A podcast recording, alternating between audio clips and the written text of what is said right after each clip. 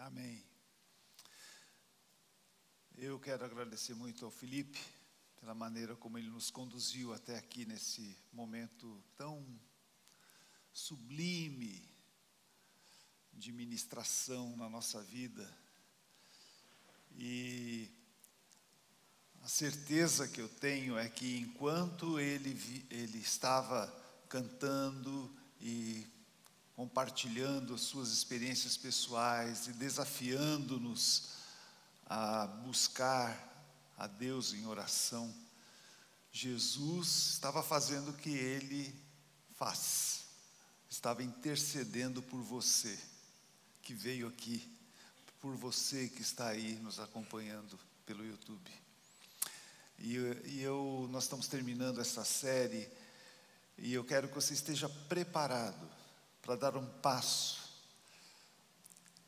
ah, em direção a Jesus e dizer: Jesus, assuma o teu lugar, que é teu por direito, é o seu lugar, porque com muita facilidade a gente vai assumindo o lugar que é de Jesus e vai tomando as rédeas da nossa vida, e, e nós precisamos fazer esse exercício sempre o exercício de entregar o controle da nossa vida a Jesus.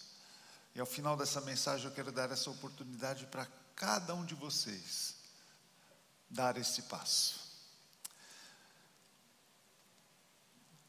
O pastor Craig Groeschel, ele é, ele é fundador da igreja é, Life Church lá dos Estados Unidos, uma igreja digital, milhões de pessoas acompanham a sua igreja.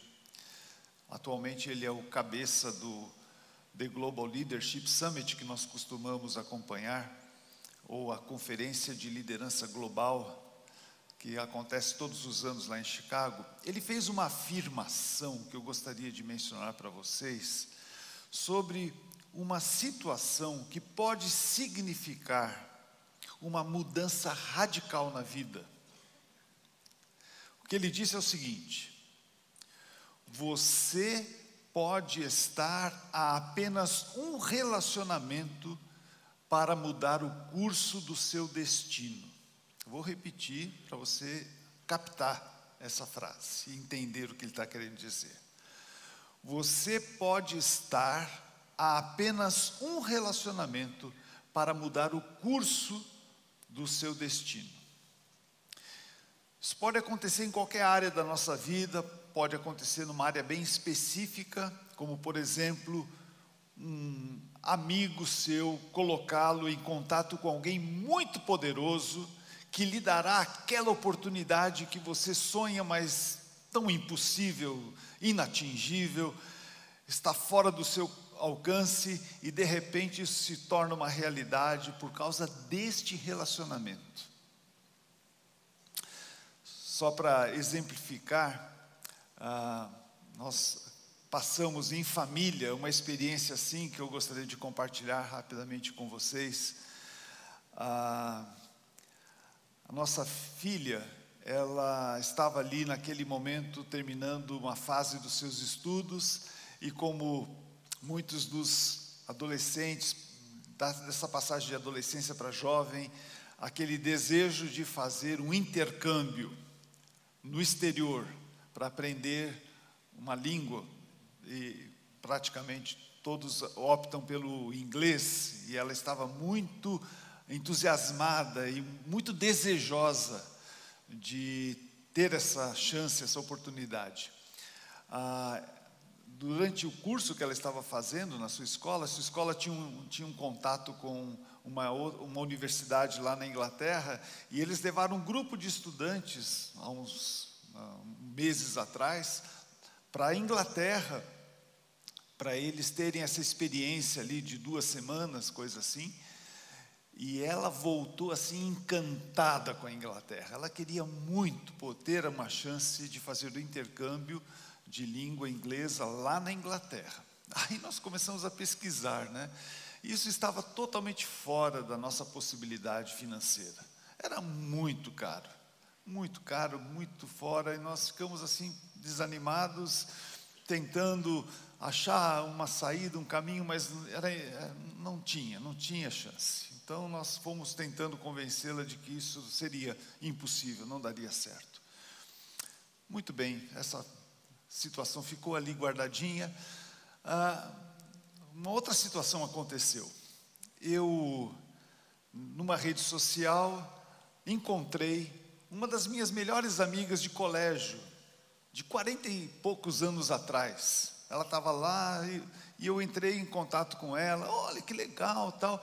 E muito joia foi saber que ela havia se convertido. Na época que nós fomos companheiros de escola, ela, ela ainda não tinha tomado essa decisão. Ela estava casada com uma, um líder da, da, da igreja que ela estava frequentando. Ela mesma era uma líder espiritual lá naquela igreja. Falei, puxa, que joia, né? E aí nós então marcamos o um encontro. A Cristina e eu fomos jantar na casa dela, batemos um bom papo, recordamos muitas coisas gostosas daquele tempo de escola tal.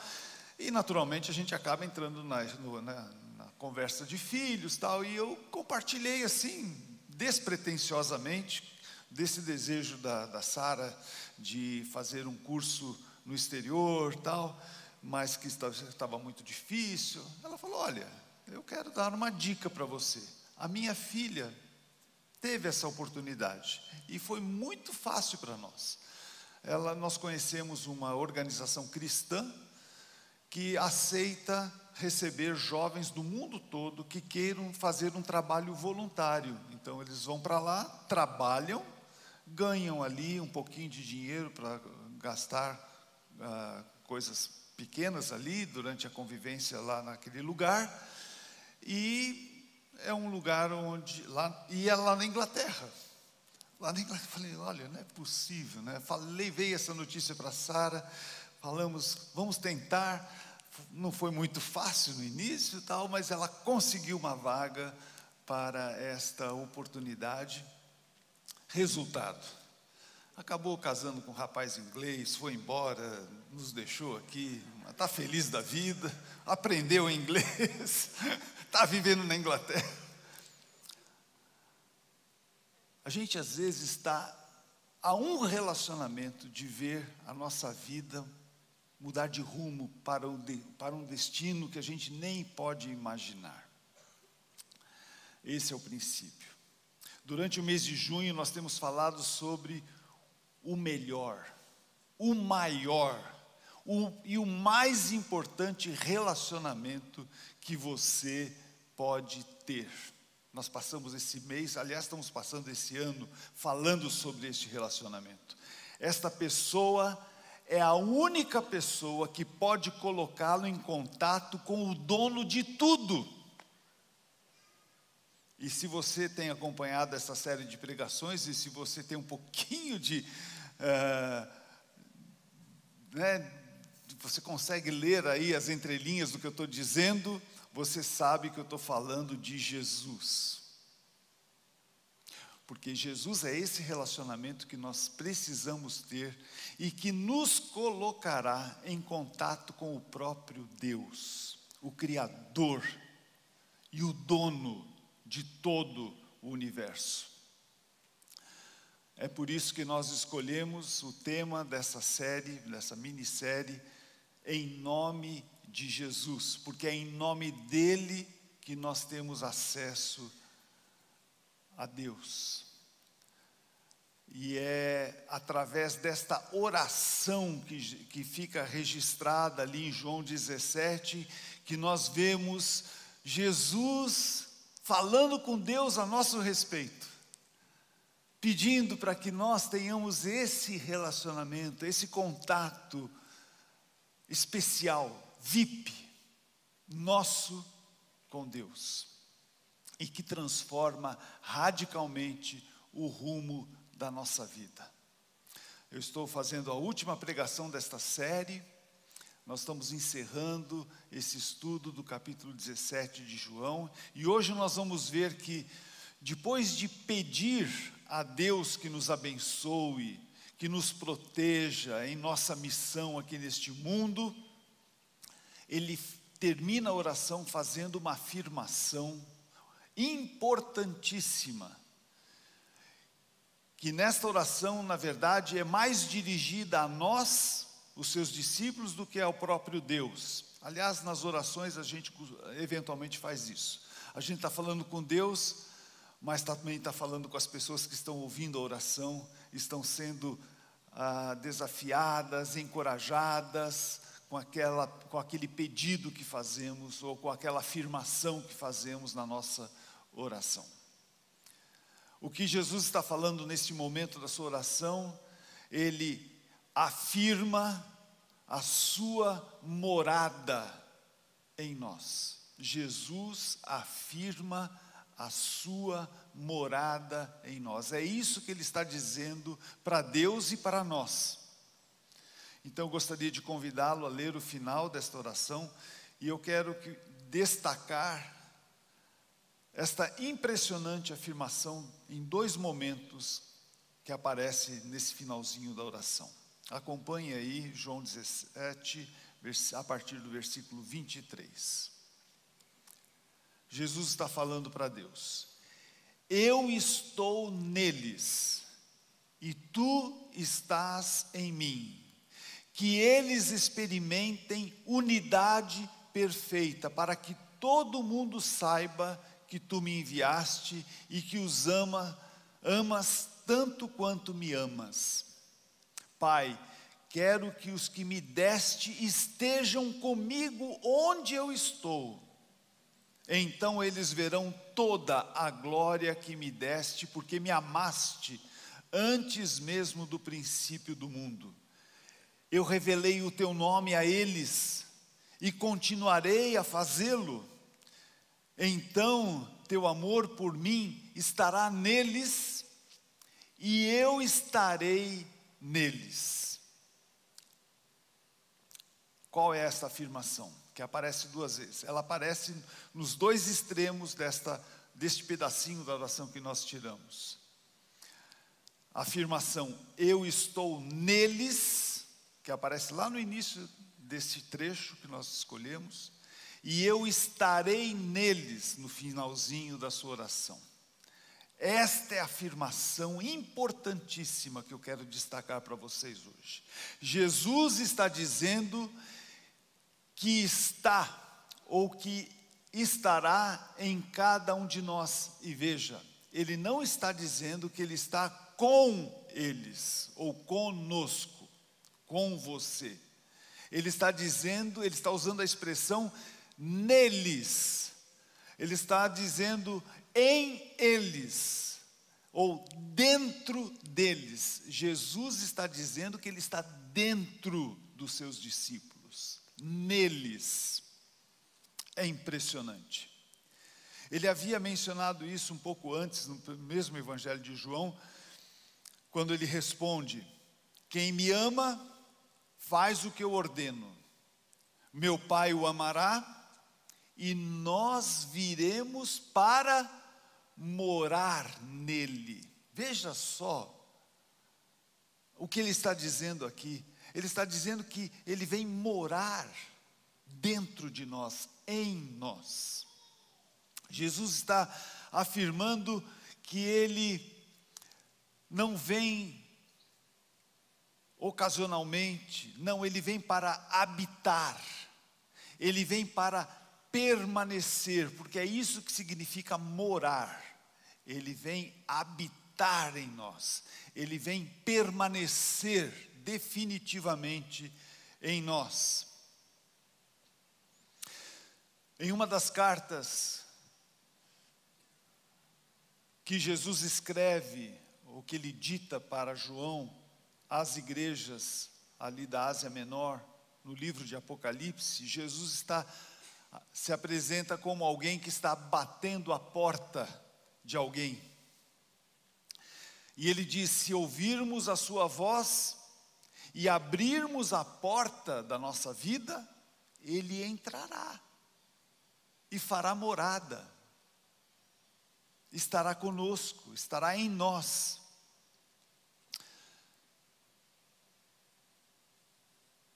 Ele vem para morar, gente. Jesus não vem para ser um hóspede, um hóspede temporário. Um hóspede, ele é apenas um convidado, ele não manda na casa, ele apenas segue as instruções do dono da casa, ele está ali para receber a hospitalidade do dono da casa. O hóspede é assim, ele é recebido por alguém que é o proprietário da casa. Ele apenas usufrui da hospedagem. Mas com Jesus não é assim. Ele só entra na vida daqueles que o reconhecem como proprietário, o que de fato ele é. Ele é o proprietário da nossa vida, ele é o criador da nossa vida.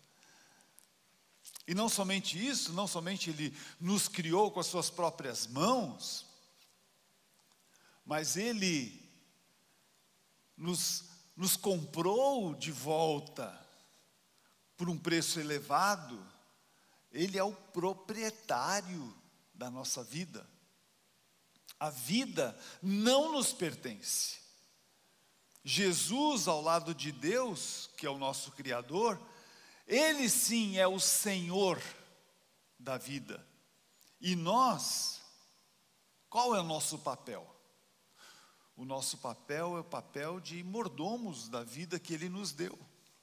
É o papel de administradores. Nós temos um papel importante a, a cumprir em nós, na nossa vida. Nós administramos a nossa vida em nome de Jesus, representando o dono da nossa vida. Esse é o nosso papel. Nós temos que reconhecer que Durante muito tempo, nós havíamos usurpado o lugar que é de Jesus, que pertence a Ele. Nós é que estávamos no papel pretensamente de proprietários dessa vida aqui. Nós usurpamos um lugar que não é nosso, de ter o controle, de, de, de tomar as decisões da nossa própria cabeça e deixamos Jesus para fora da nossa casa. Nós temos que reconhecer que quando nós estamos no controle da vida que Deus nos deu, a nossa vida torna-se cada vez mais caótica. Tomamos decisões erradas, damos muita cabeçada na vida, não temos controle sobre muita coisa vamos descobrindo as nossas limitações, as nossas fraquezas, os nossos erros. Temos que consertar tanta coisa que a gente vai fazendo errado na vida. É assim que é quando nós estamos no controle da vida. Jesus, por outro lado, quando ele assume o controle da nossa vida, ele começa a colocar em ordem as coisas. Ele traz de novo uma uma harmonia na maneira de viver.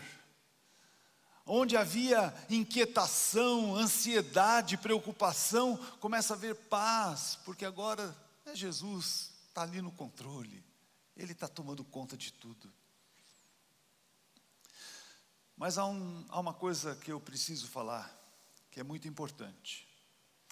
Jesus não assume o comando da nossa vida à força. Mesmo tendo o direito de entrar, sem pedir licença para nós, ele tem esse direito. Jesus respeita a nossa vontade e nos dá a liberdade de decidir se nós queremos que ele entre ou não. Sim, é assim que Jesus lida conosco. Ele não arromba a porta, ele não força a barra, ele não nos obriga a nada, ele se oferece para entrar. E se nós abrimos a porta, ele entra. Se não abrimos a porta, ele não entra. Quem abre a porta somos nós. A tranca da porta da nossa vida está por dentro ele está lá fora batendo. E é nós que destrancamos, nós é que abrimos a porta, nós é que convidamos Jesus, entra, de uma vez por todas. Jesus entra, assuma o controle que é seu da nossa vida. É assim que funciona. Essa é uma decisão pessoal, sua, minha. É uma decisão intransferível, ninguém pode tomar essa decisão por você, nem mesmo Jesus.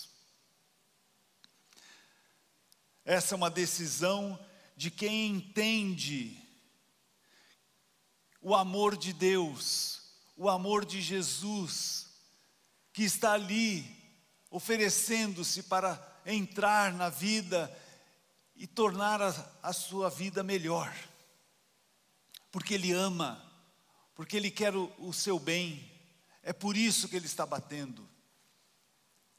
Ele quer dar essa nova vida para cada um de nós, e Ele quer que essa vida permaneça uma vida abençoada para sempre.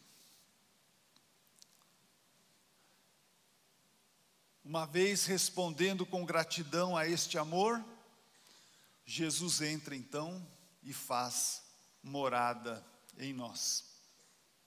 Um outro aspecto de Jesus como proprietário da nossa vida, da minha vida, da sua vida, é que, como eu já disse no início, a estada de Jesus é permanente. Ele vem para para sempre, ele vem para morar definitivamente. Ele não vem para uma visita esporádica. Jesus não vem para passar apenas algumas temporadas da nossa vida. Vem e vai embora. Vem de mala e sai de mala da nossa vida. Não.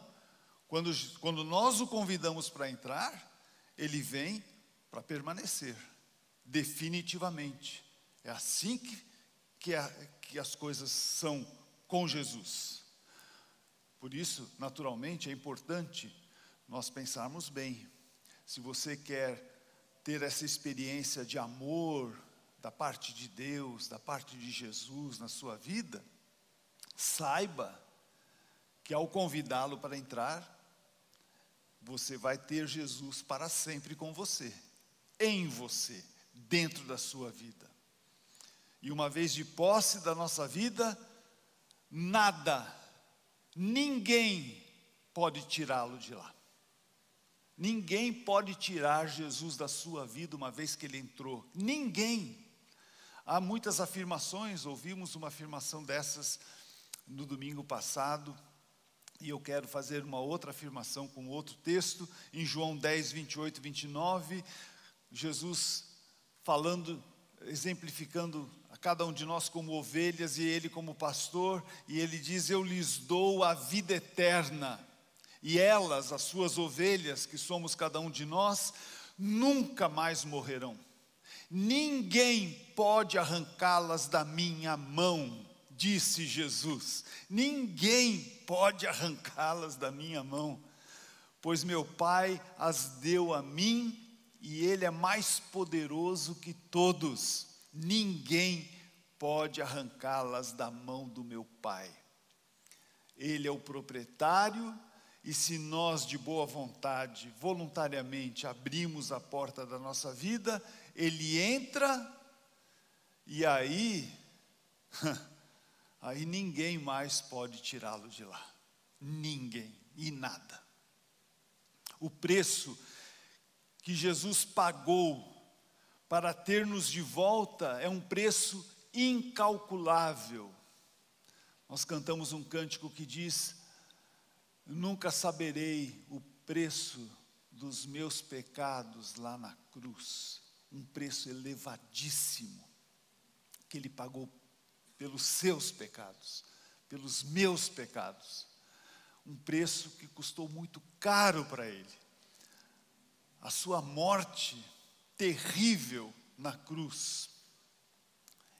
E ele pagou esse preço para ser, para reaver a propriedade que já era dele. Ninguém tem condições de cobrir este valor, mesmo com a própria morte, a não ser Jesus, só Ele pôde pagar esse preço. E Ele o fez. O justo morreu pelos injustos que somos nós. E agora, como nosso dono, dono da nossa vida, Jesus nos transforma num templo. Olha que lindo essa figura. Ele nos transforma num templo de adoração ao Pai. Um templo onde Deus vai ser glorificado, honrado em tudo que fizermos. São templos andando por este mundo afora, carregando Jesus, carregando o Pai, onde quer que vamos. Somos um altar de adoração, onde quer que estejamos, um altar de adoração a Deus. É o que Paulo diz nas suas cartas às igrejas. Lá em Efésios ele afirma: agora, por causa do que Cristo fez, temos então acesso ao Pai, o Pai está em nós, assim como Jesus está em nós. E lá em Coríntios ele diz: vocês são o templo de Deus, e o Espírito de Deus habita em vocês. E repetindo o que Jesus disse na sua oração de João 17, de João 14: Meu Pai o amará e nós viremos para morar nele. Nós viremos para morar em você, em você, em você, em mim, em cada um de nós. As implicações práticas de sermos a morada, a habitação de Jesus, de sermos o templo de Deus, estão contidas ao longo de toda esta oração do capítulo 17 que Jesus fez e que nós vimos durante esse mês de junho. Jesus está orando pelos seus discípulos e agora ele quer que você entenda todas essas implicações. Em primeiro lugar, como templos de Jesus, nós vamos glorificar a Deus com a nossa vida. Essa é a primeira implicação. Isso significa que nós seremos uma pessoa que a todo tempo está trazendo glória para Deus, que está apontando para Deus está honrando a Deus, está louvando a Deus, que está levando as pessoas a terem uma experiência de de ver Deus de uma maneira como nunca viram. É em contato conosco que as pessoas veem Deus em toda a sua glória, porque somos o templo de Deus. E cada um que olha para nós deve ver Deus dentro de nós. E assim que foi com Jesus, quando Jesus, na forma de homem, de carne e osso, foi isso que ele fez. Ele começou a sua oração dizendo: Glorifica teu filho, para que ele te glorifique. Jesus, como homem sobre a terra, ele tinha muita consciência de que tudo que ele estava fazendo trazia glória para Deus. E na sua oração era isso que ele pedia. Eu quero glorificar o Senhor. Eu quero que o Senhor seja glorificado através da minha vida. Essa deve ser a nossa oração.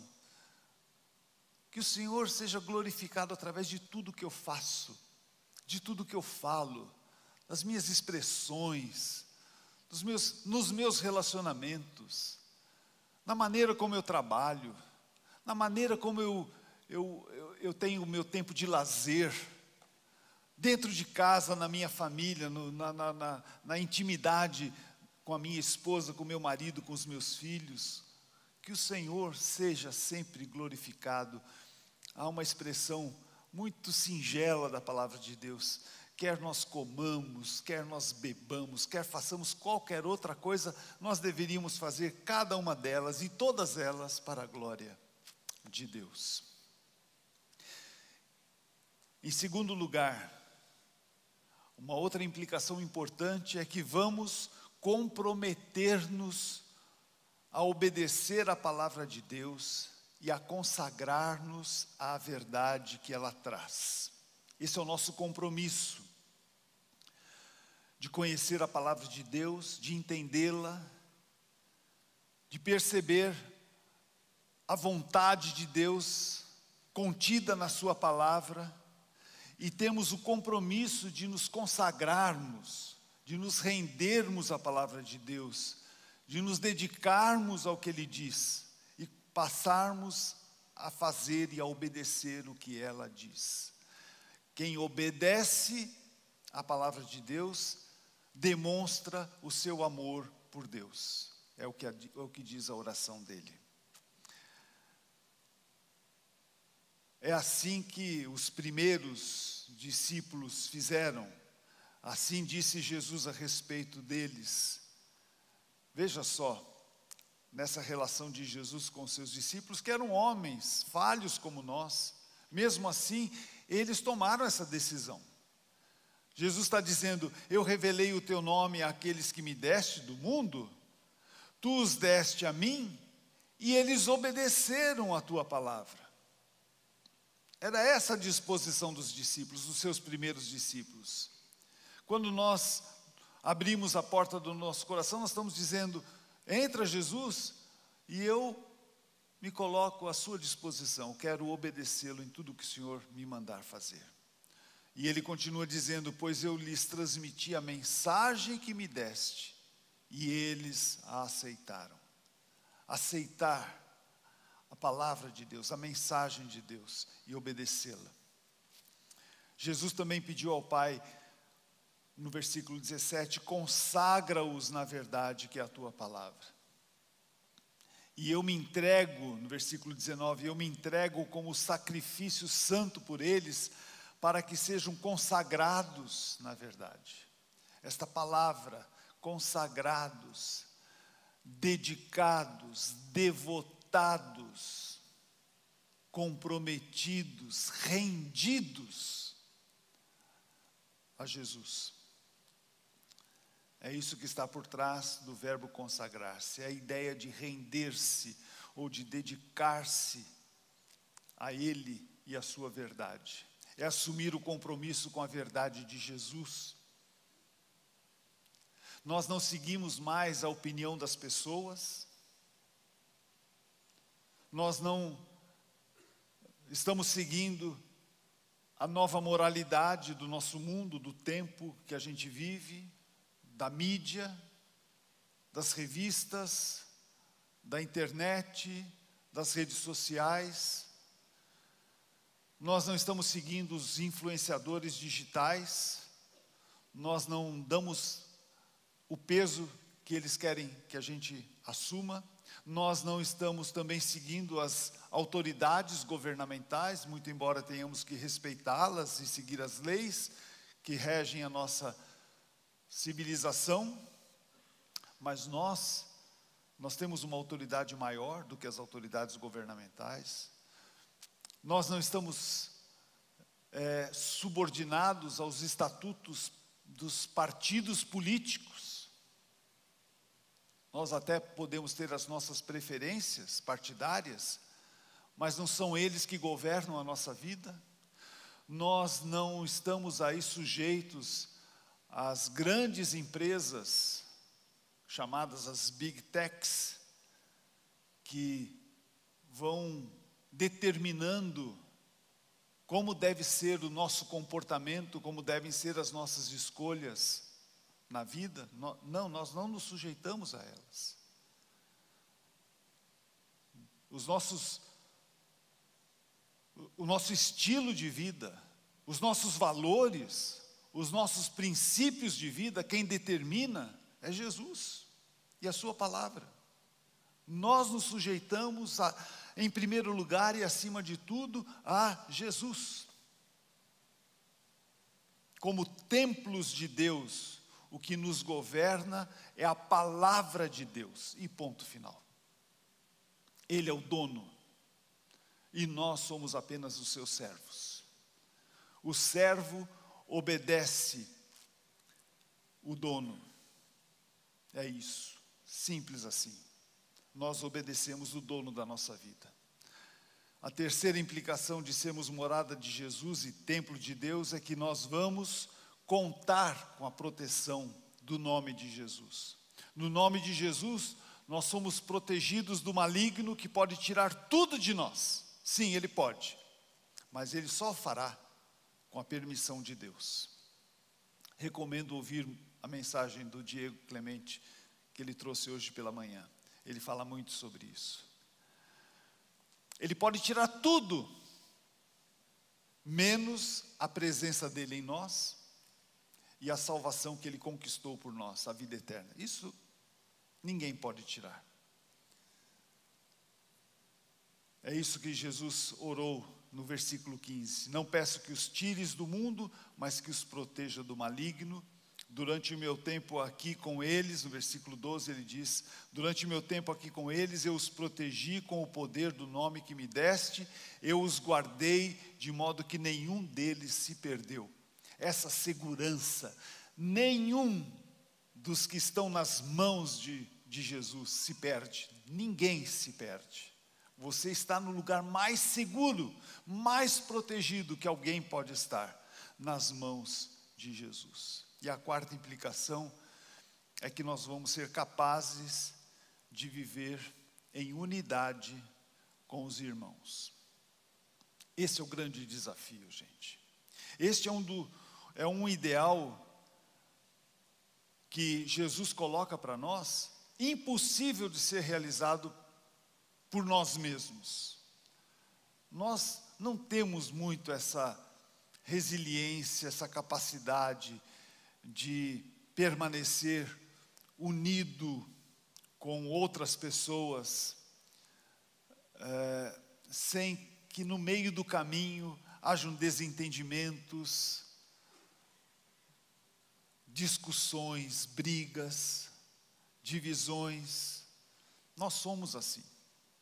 Nós precisamos uns dos outros, mas não estamos tão fortes para manter esses vínculos, vínculos de amizade, de lealdade. Não, isso não está no nosso controle. Conviver com a diversidade de irmãos da família de Deus em unidade só é possível por meio da glória que Jesus nos dá. A unidade é um valor tão fundamental do seu projeto no mundo que esse foi o principal pedido, um dos principais pedidos na sua última oração por nós. E a razão é simples: a unidade dos irmãos é a prova mais consistente de quem é Jesus. Se o mundo quer conhecer Jesus, ele precisa olhar para nós e pela nossa união, a unidade entre nós, a maneira como nós nos perdoamos, nos amamos, fazemos projetos juntos, nos entendemos, resolvemos as nossas diferenças. O mundo vê isso e fica admirado. É o que Jesus diz em sua oração ao Pai em nosso favor. Minha oração, versículo 21. Minha oração é que todos eles sejam um, como nós somos um, como tu estás em mim, Pai, e eu estou em ti o exemplo é de Jesus com o Pai. Essa unidade de Jesus com o Pai é a mesma que deve haver entre nós. Que eles estejam em nós para que o mundo creia que tu me enviaste. O mundo vai crer que, que Deus enviou Jesus quando, quando olha para nós. Eu dei a eles a glória que tu me deste para que sejam um como nós somos um. Eu estou neles e tu estás em mim, que eles experimentem a unidade perfeita. É impressionante ele ter escolhido essa palavra, a unidade perfeita, para que todo mundo saiba que tu me enviaste e que os amas tanto quanto me amas. Imagine essa imagem. Você, um templo, onde Jesus mora quando muitos templos de Jesus se reúnem, é Jesus. De repente cria-se um grande templo E Jesus está ali. Se um dos templos não se encaixa, aconteceu alguma coisa aí. E a culpa não é de Jesus, não. Jesus está lá para garantir que nós estejamos juntos. Pode ter acontecido? O que pode ter acontecido é que um templo desses decidiu tirar Jesus do trono, do comando, do controle. Jesus, deixa eu agora assumir o controle. Porque nessa situação aqui, que eu estou envolvido com meu irmão, não, isso aqui deixa eu tratar do jeito certo. Ele tem que ouvir umas verdades que eu tenho que dizer para ele. Jesus, fica um pouquinho de lado, eu vou assumir o controle. É a única maneira de não haver essa unidade, porque quando muitos templos de Jesus se reúnem, nós formamos um grande templo, e Jesus está ali, no meio de todos nós, entre nós, no meio de nós. A atmosfera nessa reunião é uma atmosfera de amor, de paciência, de tolerância, de cooperação, de serviço mútuo. Mesmo que sejamos tão diversos uns dos outros, há uma convivência harmoniosa entre todos nós. Isso é possível graças a Jesus em nós. Quando nós nos submetemos a Ele, quando Ele está no controle da nossa vida. Assim que funciona. Quem destrói essa unidade somos nós mesmos, a dureza do nosso coração. Mas corações submissos a Jesus constroem a unidade. É isso que mantém a nossa unidade em amor. Esse é o nosso grande desafio. Recapitulando um pouquinho, as implicações de nós termos esse relacionamento de Jesus em nós com o Pai. Nós vamos glorificar a Deus com a nossa vida, porque nós nos comprometemos a obedecer a palavra de Deus, a nos consagrarmos à verdade dEle, a contar com a proteção do nome de Jesus. Nós temos essa tranquilidade, essa segurança. E nós vamos então ser capazes de nos manter unidos como testemunho da glória de Jesus no nosso meio. Você está, você pode estar a um relacionamento para mudar o curso da sua vida. E este relacionamento é com Jesus. Se você abrir a porta do seu coração, Jesus vai entrar.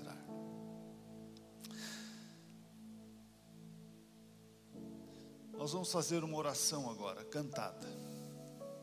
Nós vamos dizer, cada um de nós pode fazer, está em condições de fazer essa oração. Eu estava fazendo essa oração um pouquinho antes de nós começarmos o nosso culto. Porque essa é uma oração que a gente tem que fazer sempre, constantemente, de tempos em tempos. Porque é muito fácil a gente pegar o controle da nossa vida.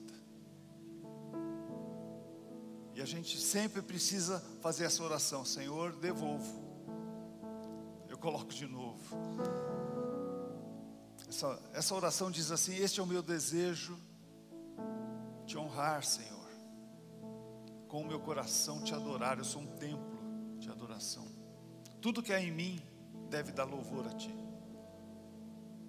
Eu adoro só a Ti, não tem mais outro objeto de adoração na minha vida, eu só adoro a Ti, meu Senhor toma o meu coração, toda a minha alma, porque eu, eu vivo, eu quero viver.